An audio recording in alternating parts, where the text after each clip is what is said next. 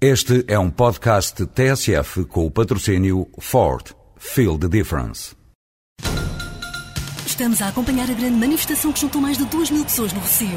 Desde trabalhadores de empresas de mudanças até trabalhadores de transportadoras, todos se manifestam felizes pela eleição da Ford Transit como comercial do ano. Ford Transit Comercial do ano 2007. Não trabalho na boa, trabalho na melhor. Ford. Feel the difference. A pergunta à qual os portugueses terão que responder no dia 11 de fevereiro é clara. Ou se vota sim, e nesse caso defende-se a despenalização das mulheres que abortam até às 10 semanas, ou se vota não, e nesse caso mantém-se a criminalização das mulheres que abortam, quer seja às 5 semanas, quer seja aos 5 meses. Se o não ganhasse, a mulher que aborta continuaria a ser criminalizada. O aborto continuaria a ser clandestino.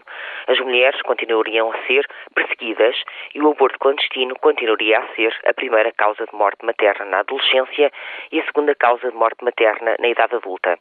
Mesmo que alguns proponentes do não acreditem que mantendo o crime e a clandestinidade evitam abortos, a verdade é que nenhuma mulher deixa de abortar porque a lei a criminaliza.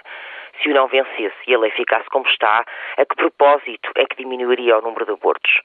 É a clandestinidade que nunca vai permitir que a mulher seja acompanhada ou aconselhada. Na clandestinidade, a mulher nunca terá conhecimento de outras possibilidades, nem planeamento familiar que evite reincidências e novas interrupções da gravidez. Na clandestinidade, a opção também é da mulher. Só que na clandestinidade e sem apoio médico, a mulher fica mais vulnerável às pressões dos maridos, namorados ou patrões que não desejam a gravidez. Somos todos contra o aborto e somos todos pela vida. Essas nem são questões. O que temos que decidir neste referendo é o que vamos fazer com as mulheres que querem interromper a gravidez nas primeiras semanas.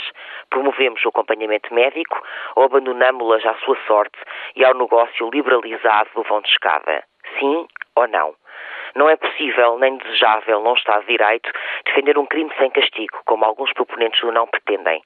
Se o não vencesse este referendo, o que aconteceria é que tudo ficaria na mesma. Depois de domingo, ninguém poderá ir contra a vontade dos portugueses.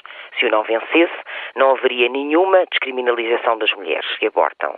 O Estado não o poderia fazer, de maneira nenhuma. Se o sim vencer, o Estado terá mesmo que despenalizar a mulher.